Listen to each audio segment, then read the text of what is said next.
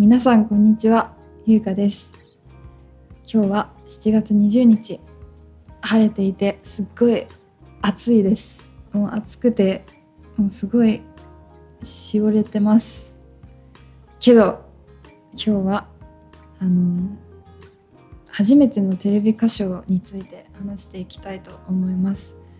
とそれがちょうど1ヶ月前の6月18日に大阪で公開収録をしてそれが、えー、と7月の3日に放送されたんですけど NHK の「ベニュー101」という番組であのメジャーデビューの曲「ララバイを」あの初歌唱させていただきました。もう私にとってすごいあの大変な体験だったのでそれをちょっとシェアしていこうかなと思います。で実はその公開収録っていうのはあのなんていうか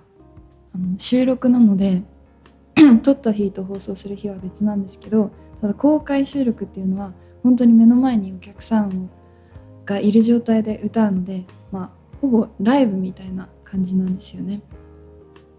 でそのあのお客さんがたくさん入れる場所ということでホールでやったんですけどそれがえあの大阪で大阪の NHK ホールというところで歌わせていただきましたまず私そもそもそんなにたくさんの人の前で歌うことがまずなかったっていうこととあとはまあ東京じゃなくて大阪だったっていうこととあとは初めてだからあれですよねテレビ局のカメラがたくさんある場所で歌ったっていうこととあとはもうなんかたくさんの他のもうなんかテレビ越しに見ていたアーティストの方だったりあとはあの濱家さんだったり生田さんだったりを生で見たっていうことともうなんかたくさんの初めてがありすぎてもうぐちゃぐちゃなもうなんか嬉しいんだか緊張してるんだか楽しいんだかそんな日でした。でその舞台裏もすごく面白くてあのなんていうかまあ新幹線に乗って大阪に着いてであの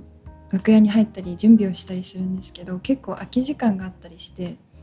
であのまあご飯を食べたりとかもしたんですけど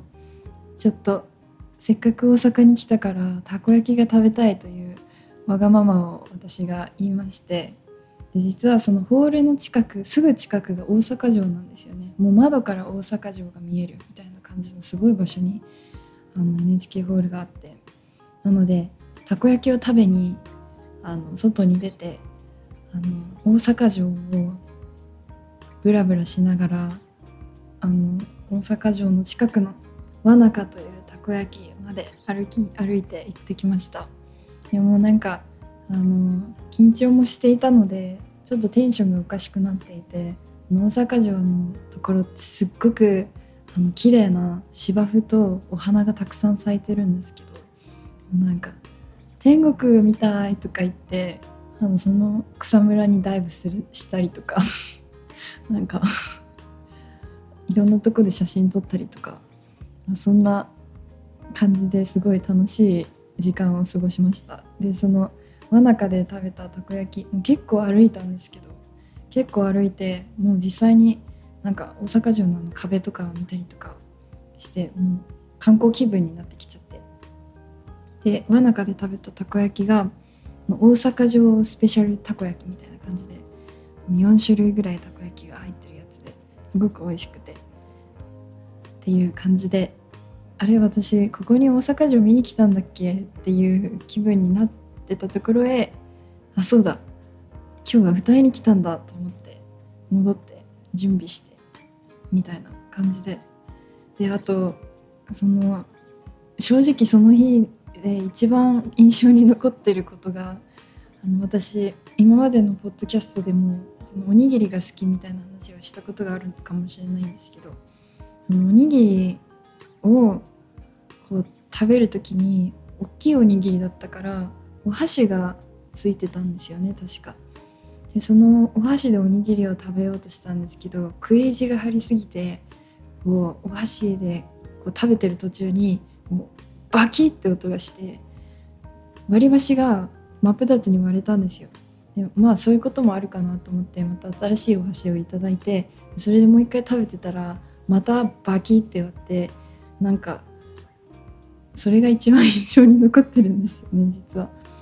おにぎりを食べるためにお箸を2膳も割るっていうどんだけ怪力なんだよみたいな感じになんか周りに思われてしまったんですけどそうではなくてれですね多分。このあの力関係のバランスとかで決して私が怪力なわけではないんですけど、ま、なんかそんな思い出もありました。でそれで実際に歌唱する時もたもうすっごくやばくてなんというか本当に音楽番組ってたくさんの人がの力で成り立ってるんだなっていうのを出演して初めて初めてというか改めて感じたんですけどもう本当にたくさんのスタッフさんだったりあの共演者の方で成り立ってるんだなという感じで、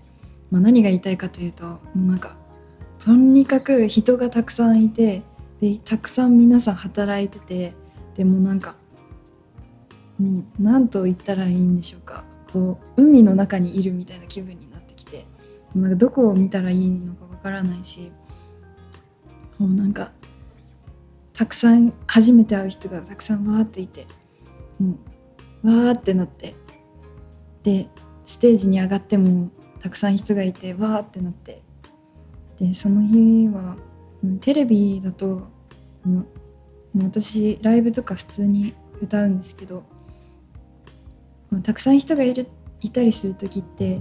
イヤモニっていうイヤモニターっていうものをつけるんですけどそれを初めてつけて歌ったりとかもうしてなんかあの自分の体がその初めてだらけに追いついてないというか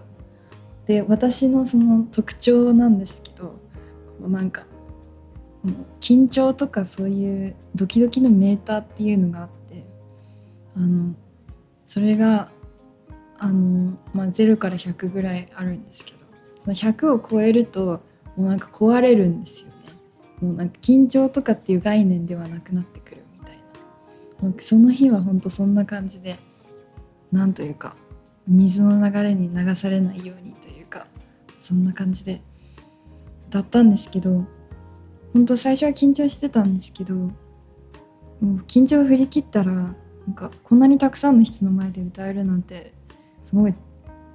すごいなんか幸せなことだなと思って。もうお客さん一人一人になんか気持ちが届いたらいいなという気持ちで歌わせていただくことができて本当にテレビで放送されるのってお客さんがいないっていういない中このカメラに向かって歌うっていうこともっていう場合もたくさんある中でぱ初めてのテレビ歌唱をお客さんの前でさせてもらえたのはすごいなんか良かったなと思って。なんかもっとたくさん後悔したりとかなんかあれすればよかったこうすればよかったって思うかなって行く前は思ってたんですけど今いざ行ってみたらもうなんかまあいい初めてのテレビ歌唱だったなというかなんかそうですね。一つのいい思いなんか大切な思い出として自分の中にこうとどまるようなそんな経験になりましたね。であの新幹線で大阪行ってで新幹線で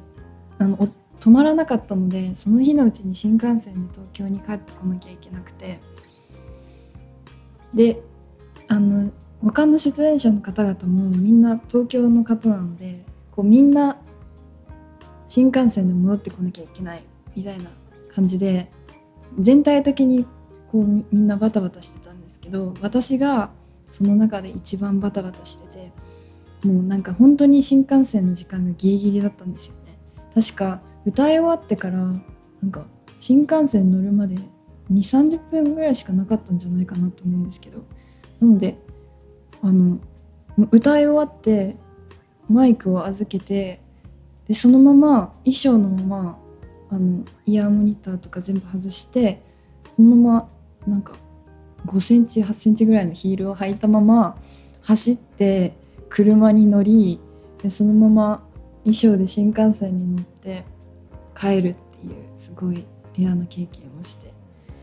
なんかその他もなんかたくさん大変なことがあったんですけどなんか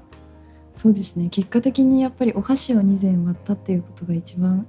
のこのなんか衝撃というかなんか全てを通り越すと本当にそういう些細なことが一番印象に残ったりするんですよね。それくらい本当私にとって衝撃的な体験ででも本当素敵な思い出だったなと思って。もうそういう話をなんか皆さんにしたかったなと思って今日こういう内容のポッドキャストでした。でそんな公開収録を終えてちょっとタイムラグがあって7月3日にあの放送されたんですけどもうあのなんで放送が結構夜だったんですよね。夜の11時ぐらい。なんか私その日疲れててテレビの前で爆睡ししててで11時になってこの NHK ベニュー101みたいな感じの音が聞こえてきてはって目を覚ますっていう。で放送を見守っていたんですけどなんか本当にちょっと最初はもうホラー映画を見る時みたいな体勢でこうなんか手を顔の前に置いてこう目を若干隠しながらこう見てたんですけど、まあ、もう覚悟を決めようと思ってもう全部しっかり見ました。なんかすごかったですね。であの皆さんの感想とかも SNS とかで